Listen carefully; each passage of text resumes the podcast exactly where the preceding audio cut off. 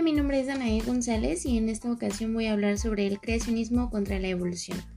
El creacionismo es una rama de la ciencia enfocada a explicar científicamente el hecho de que no somos resultado de un accidente, sino más bien somos parte de un diseño perfecto apostado por Dios. Por otro lado, el evolucionismo es otra rama de la ciencia la cual intenta demostrar que todas las especies tal y como las conocemos hoy son producto de una serie de adaptaciones a lo largo del tiempo. Pero entonces, ¿por qué los cristianos no creen en la evolución? Sencillo.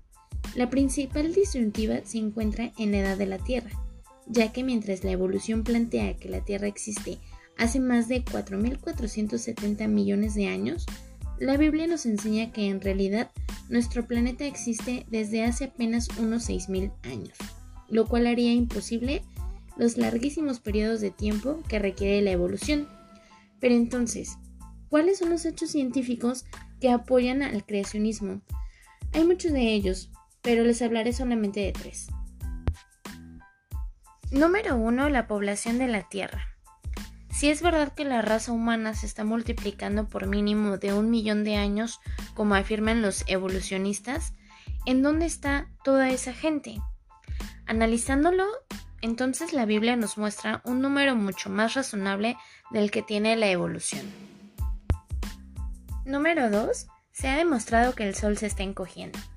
Si proyectamos ese encogimiento a hace tan solo un millón de años atrás, el Sol sería tan enorme que la vida en la Tierra sería imposible, por lo tanto el Sol no puede tener más de un millón de años de edad. Y por último, número 3.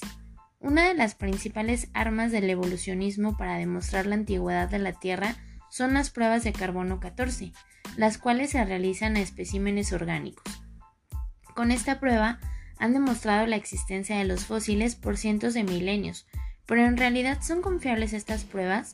La respuesta es no, ya que se han aplicado las mismas pruebas a organismos de los cuales se conoce su edad y han obtenido resultados nada fiables, por ejemplo, a animales recién muertos y los resultados afirman que dichos animales murieron hasta 1300 años antes.